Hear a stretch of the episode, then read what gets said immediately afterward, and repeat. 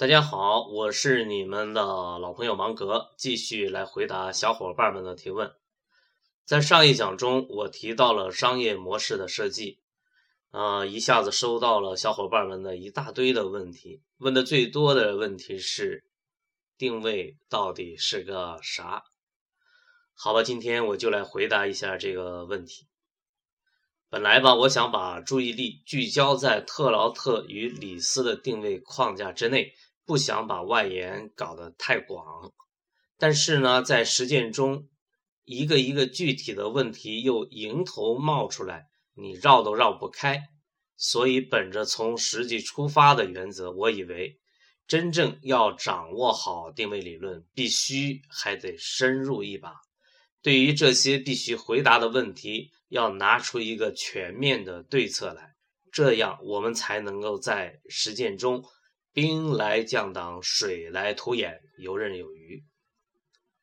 呃，我是用一个坐标系来进行定位操作的，大体上要完成三个阶段的任务，我把它称之为定位帮三剑客坐标系。第一个阶段，我们要回答用户是谁，有什么需求，这就是用户与需求的定位。第二个阶段，我们要继续回答如何把产品或者服务输送给用户，这就是满足需求的方式的定位。回答了第一阶段、第二阶段的问题，我们这才算是完成了创建新品类的任务。第三阶段，这才是特劳特与李斯提出的定位理论的重点。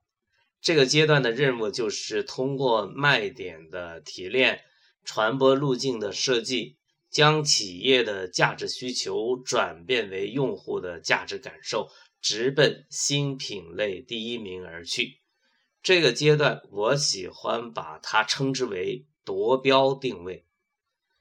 咱们许多研习定位的朋友，都是从这个广告公司转过来的。熟悉的是第三阶段的任务，但在实践中，第一阶段、第二阶段是绕不开的过程。所以啊，既然问题找上门来了，咱就不躲了，一并拿下。今天在这呢，就不展开讲了，实在是大部头拿大顶级别的任务，慢慢来。同时呢，我也在这里呢提醒熟悉前面两个阶段操作的朋友，今天给装一个总的目标，即一定要奔着夺标拿第一而去，因为这才是使一切投入达到最高效率的路径。发扬工匠精神，死磕到底。这里是全球唯一定位理论专业电台——定位帮，芒格与你在一起。今天的节目就到这儿吧，咱们下期节目时间再会。